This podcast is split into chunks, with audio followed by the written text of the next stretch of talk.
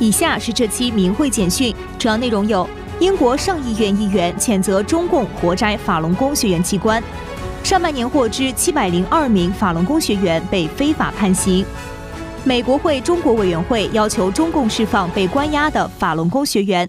详细内容，据明慧网报道，七月十七日，英国上议院议员奥尔顿勋爵在英国议会上议院发表演讲，主题为“活摘器官与法轮功”，强烈谴责中共活摘法轮功学员器官的暴行。他说：“如果我们要认识中共对我们民主的威胁和干涉，就必须了解法轮功所遭受的威胁和暴行。”他在演讲中表示，在世界人权宣言和灭绝种族罪公约通过七十五周年之际，我想强调世界人权宣言第十八条：相信或不相信或改变自己的信仰，这些是基本人权。中国人民没有这样的权利。我特别提醒大家注意梵蒂冈和中共之间的秘密协议。该协议对宗教或信仰自由的事业造成了如此严重的损害，这让人想起梵蒂冈可耻的与纳粹德国签订的协约。无论是否构成群体灭绝罪，中国独立法庭表示，活摘器官将与二十世纪冲突中犯下的最严重暴行相提并论。有大量证据表明，中共拥有绝对的权利。中共党员在中国逮捕、监禁法轮功学员、维吾尔族人和基督徒等人士，未经他们的同意就对他们进行医学检测，就是为了将他们的器官与接受器官移植者的器官进行匹配，并摘取他们的器官进行移植，在移植过程中杀害他们，为金钱从事移植旅游。七月二十日。美国国会及行政当局中国委员会连续在推特上发文，谴责中共对法轮功学员的迫害，并要求中共释放所有被关押的法轮功学员。美国国会及行政当局中国委员会主席、新泽西州国会众议员克里斯·史密斯和联合主席俄勒冈州联邦参议员杰夫·莫克利在推文中说，在过去的二十四年，法轮功学员遭受了最骇人听闻的人权侵犯。而且这种侵犯仍在持续，必须释放法轮功学员，并追究中国官员的罪行，包括通过联合国人权理事会追究他们的责任。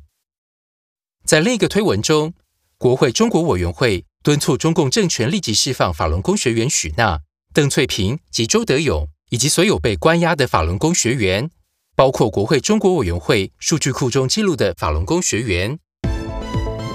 据明慧网报道统计。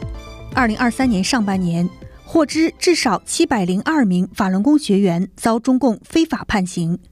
分布于中国大陆二十七个省、自治区、直辖市。他们中有国家公务员、大学教授、教师、高级工程师、会计师、设计师、画家、医生、企业家、广播电台主持人、税务局副局长等各界社会精英人士。有一百八十九名六十岁以上老年法轮功学员被非法判刑，其中八十至九十岁二十三人，七十至八十岁八十一人，六十至七十岁八十五人，年龄最长者八十八岁。自一九九九年七月二十日开始至二零二三年五月三十日止，透过民间途径能够传出的、能够具体核实姓名的大庆油田公司至少四十五位身为法轮功学院的职工被中共虐杀。黑龙江是迫害法轮功最严重的省份之一，被迫害致死人数占全国被迫害致死人数的百分之十二点九，居全国之首。大庆是中国中小城市迫害法轮功最严重的城市之一，占全国被迫害致死总数四千九百五十一位的百分之二。据民会网资料记载，二零二三年一至六月份，长春地区法轮功学员遭长春市政法委六一零特务组织迫害，至少造成江勇等两人遭迫害致死或离世，二十八人被非法判刑或非法开庭迫害。一百五十二人次遭非法绑架，五十六人次非法抄家迫害，一百六十七人次遭骚扰迫害。